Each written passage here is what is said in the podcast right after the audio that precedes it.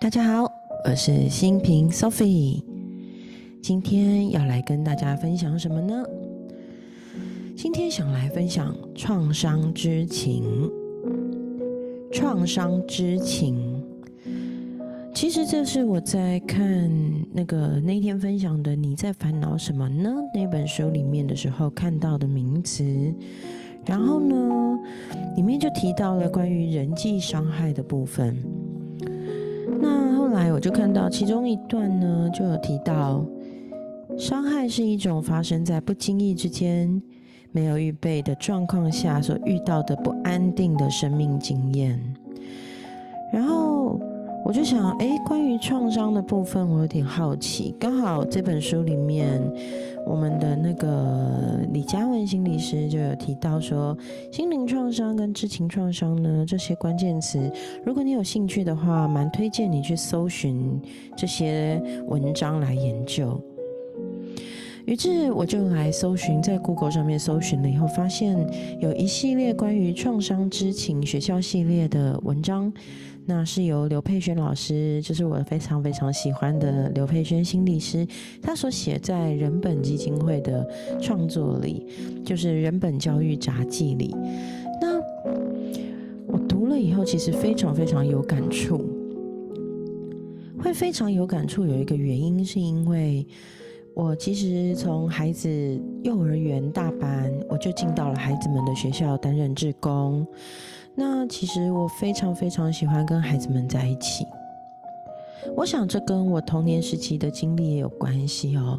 所以在孩子的眼睛里，有时候可以看到他们的兴奋、喜悦，他们的可爱、温暖，但有时候也会看到他们的孤独、他们的寂寞、他们的需要人陪伴。那我除了在说故事的时候带给孩子们，哎。各种绘本的，还有一些桥梁书、小说的一些分享之外，其实我也有做过蛮长一段时间的课业辅导老师、志工老师。那其实很多时候，我常常会感觉到，孩子其实有时候他不是学不会、学不懂，诶，他只是需要人陪伴，他需要有一个人在旁边陪着他，跟他说：“没关系，你慢慢来。”我陪你一起弄懂它，所以其实很长一段时间，在当课业辅导的志工老师的时候，我是心里很有感触的。这些孩子有时候他真的只是需要一个人在旁边陪伴他，给他信心与支持，跟他说这些东西，你只要花时间。让我陪你，我们一起慢慢搞懂它。这是真的，非常非常有感触。那现在要来聊聊关于创伤知情学校系列刘佩璇老师写的这篇文章。在美国教育系的教授，一个老师叫做 Patricia Jennings。Patricia Jennings，他呢有一篇著有一本著作啊，这本书暂时没有中文的翻译版。它里面有提到一个学生的案例，那大家来试试看，想想看，想象你是一个老师，你班上有一个让你很头痛的问题学生叫 David，他常常迟到，上课都会打瞌睡，情绪呢也很暴躁。跟其他同学常常起冲突。有一天，David 来上学的时候又迟到了。他进到教室里，然后其他同学就开始 murmur，在讲话。大卫瞪了他们一眼。这时候，身为老师的我们觉得很不耐烦，又很挫折，而且看着 David 又迟到，就提高了音量问。David，你的英文作业呢？有写吗？David 一脸不以为然的说：“我没有写啊。”对于 David 又没有写作业，我们开始感到生气。于是我们在更大声的说：“你站起来，重复一次你刚刚说什么。”David 站了起来，大吼了一声：“我没写作业，然后用力的踢了桌子。对于这样的举动，老师当然会觉得非常不被尊重，也觉得很生气。于是老师就回了回去：“你这是什么态度？走，现在我们去校长室。”啊，如果我们是一个老师，班上真的可能有时候会有几个这样的学生，让我们感觉到生气，有时候会很挫折，也会觉得不被尊重。当然，身为老师被这样对待，有这些情绪真的很正常。但是刘佩轩老师的文章里邀请我们继续读下去。究竟 David 他在进到教室之前发生了什么事？原来 David 是家里最大的孩子，他还有两个年纪比他小的弟弟跟妹妹。这天晚上呢，David 他坐在房间里，准备要写隔天要交的英文作业。但是没多久，他开始听到客厅有一阵吵闹声，妈妈跟他的继父又开始吵架，吵架声越来越大，甚至吼叫。David 听到妈妈尖叫哭泣，听到声音很重的被摔碎裂的声音。David 的妈妈跟继父很常吵架，但这次听起来比之前还要严重。David 心里想，弟弟妹妹一定很害怕，于是他走到弟弟妹妹的房间里，抱着缩在棉被里的弟弟妹妹，哄他们睡觉，跟他们说：“放心啦，没事的。”吼叫声。东西碎裂的声音持续，直到 David 听到有一阵敲门声，一阵混乱。他的继父似乎已经被警察带走。David 看看时钟，现在是半夜十二点。幸好弟弟妹妹都睡着了。他起身走到客厅。看到蹲在客厅角落里哭泣的妈妈，还有一地散落的东西。为了让妈妈可以好好休息，David 开始整理他的客厅。回到房间已经凌晨一点了。David 躺在床上却没有办法入睡，他好担心，好担心妈妈，也担心继父会不会回来。半梦半醒之间，早上了。妈妈还没起床，David 决定不要叫妈妈起来。于是他帮弟弟妹妹准备了早餐、午餐的便当，刷牙洗脸，送孩子们上学。但是因此，David 自己也错过了校车。David 心里想：啊，我又要迟到了，心里觉得好丢脸哦。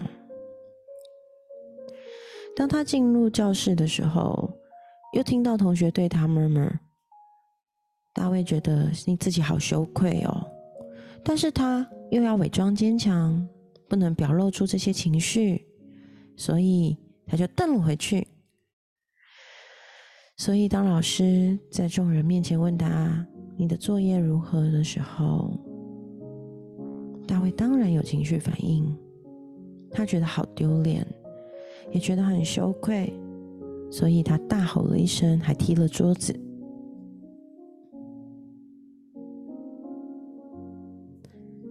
当然，在家里的这一切，是很多人都不会看到 David 经历的一切。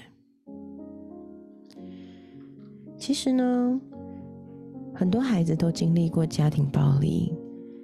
其实这个家暴哦不一定是真正的被揍或是被打，很多时候。他们是目睹家里有暴力的状态，包含争吵，包含吼叫，包含东西碎落一地。其实很多东西都会让孩子感到很可怕、很恐怖。当家里其实是一场战场的时候，孩子根本无法离开。所以呢，其实所谓的创伤知情。是我们能够去明白他经历了什么。其实呢，所谓的创伤是很主观的感受。只要有任何一件事情让你感觉到你的生命有危险、受到威胁，都会让人受创。很多孩子其实，在他们成长过程的环境中，好像战争一样，就像刚刚故事里的 David。其实对他们来说，成长的过程真的很不容易。以我自己来说。其实我小时候经历一些蛮不容易的成长过程，对，那当然我非常清楚，我妈妈真的已经很不容易了，因为她真的要负担起家计，然后离婚，然后照顾我。我真的现在觉得我妈妈真的真的是一个很坚强的女性。如果她没有选择离婚，那我觉得与其处在那样子的成长环境，我只会更糟。但是当然，这个成长过程还是不免经历了一些不容易的过程。所以，曾经有人问过我：“新平，如果可以回到过去，你想要回到过去的哪一个时刻？”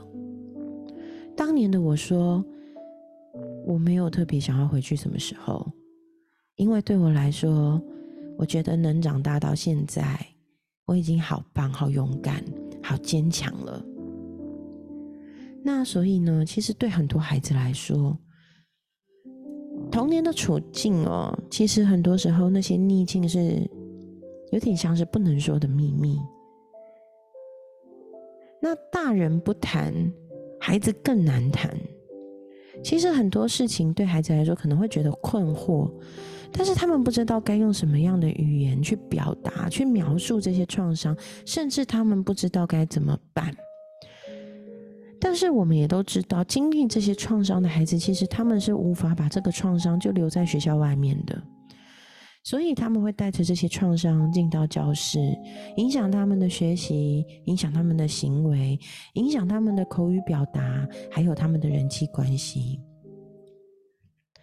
所以呢，创伤之情是我们能明白，其实不管是大人小孩。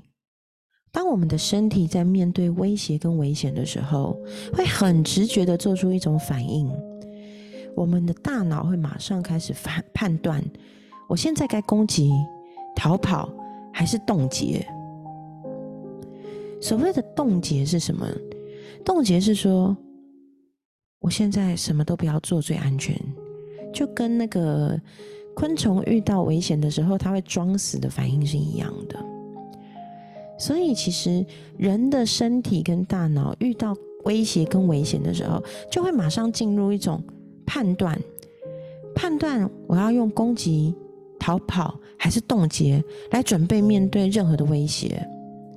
而这些威胁有时候不是真的危险哦，有时候。甚至只是我们看到、听到某些感觉好像会有危险的东西，我们的大脑会自己解读有危险，而让我们进入到攻击、逃跑跟冻结的状态。就连我们看那些恐怖片啊，或是刺激的电影，即使理智上我们知道这不是真的，我们也会不免身体产生一些反应，让我们感觉到现在好危险、好可怕哦。所以其实啊。当孩子们他生活中无时无刻在经历这些好像很危险的事情，对他们来说，他们的大脑杏仁核会每天都在哔哔作响。那当他们这样的时候，他们其实所有的警报器都是失调的，因为他们遇到任何的事情，他们都会立刻就起那个防卫心，他会觉得我需要保护我自己。哎，其实很多大人也是哦，当童年的这些。这些大脑里的经验没有办法被疗愈跟处理过以后，其实他会经常觉得自己是危险的，我要防御，所以他们就会采取各种防御措施，可能会攻击别人。有的时候真的不是语言的攻击，你会感觉到他好像就是非常的容易用语言去伤害别人，或是有一些人他会自不自主的，就是逃跑、逃避、逃避那个状态、逃走。那有的人呢，他干脆把他自己所有的感觉都冻结掉、关掉，因为这样他才活得下去。所以呢，其实我觉得刘佩轩老师这篇文章讲的非常棒的事情是，其实很多时候，很多经历创伤的人，虽然他们有复原力，他们有逆境弹回来的能力，可以有机会从创伤跟逆境中复原。可是，往往他们也很需要一个让他感觉到被支持、可以依赖的大人，来陪他一起提升他的复原力。所以，其实我觉得，我看到这篇文章，其实很多时候我是很感触，就是心里会很有感觉的。就是其实我们可以担任一个身边的人的创伤知情者。我们可以去试着理解这些人，他可能经历了一些创伤，他心里其实很害怕。我们的陪伴其实真的很珍贵，很珍贵。哦，我的天哪，我竟然忍不住哭了。其实这也是为什么我一直在学校担任职工很长的一段时间。然后我觉得，其实很多孩子真的很需要被帮助。其实不是说他们的父母亲不好，而是他们在家庭里，可能爸爸妈妈白天也有很多的责任跟压力。那其实那些陪伴不是做的不到位，而是我们都在那个角色里，其实是不容易的。但是有时候成为一个第三人，一个中正的第三人去支持对方，反而比较简单。所以呢，其实我在学校担任志工的时候，很多时候我觉得我给孩子们的只是一个很单纯、纯然的那个当下的陪伴，其实是非常非常有感触的。所以呢，我觉得我看到刘佩轩老师写的。他说：“孩子有时候不一定非要一个心理治疗师才能帮助他。很多时候，我们只要当那个能够创伤知情的那个人，明白孩子他可能经历了那些创伤，理解了那些问题后面，其实他只是处于一个很需要被帮助的状态。其实。”就可以帮助他多一份力量，从逆境中恢复。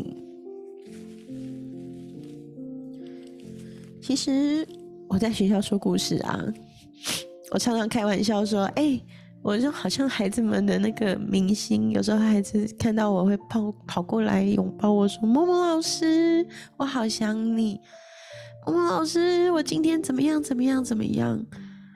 有时候只是在去学校当志工服务的路上，孩子们也在上学，遇到我会跟我讲说：“老师，我昨天发烧了，因为我身体不舒服，妈妈带我去看医生。我不是染疫哦，我没有得到 COVID-19 哦，我只是我只是不舒服感冒了。然后我就会陪他一路聊天。孩子跟我讲说：哦，我是我们家唯一的小孩，然后。晚我都会去安亲班待到八点，妈妈会下班来接我。其实有时候真的只是短短的一段上学路的过程，陪他聊聊天，孩子其实是会有感觉的。而我们都在做这件事情。如果有机会，我真的很邀请身边的朋友，有机会真的可以来学校当志工，或是在很多地方都可以当志工。我在学校当志工，现在已经是第七年。那中间去年跟前年，我都是学校的志工队队长。我非常喜欢在学校跟孩子们说故事。其实像说故事啊，就是像我们学校每个礼拜五的早上，就是早自习的晨光时间，大概七点四十五到五十分到吧，会讲到八点半。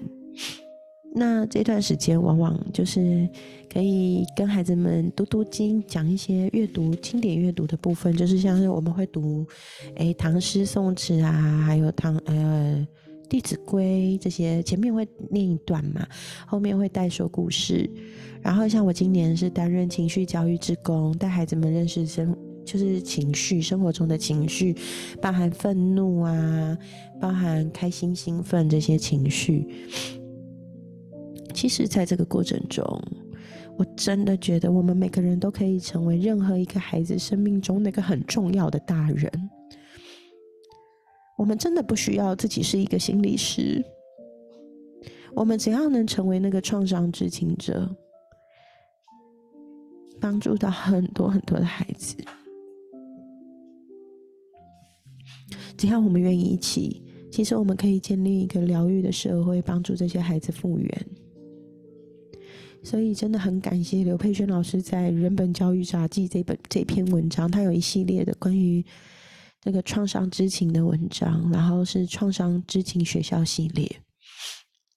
身为一个学校的职工妈妈，看了真的非常非常有感触。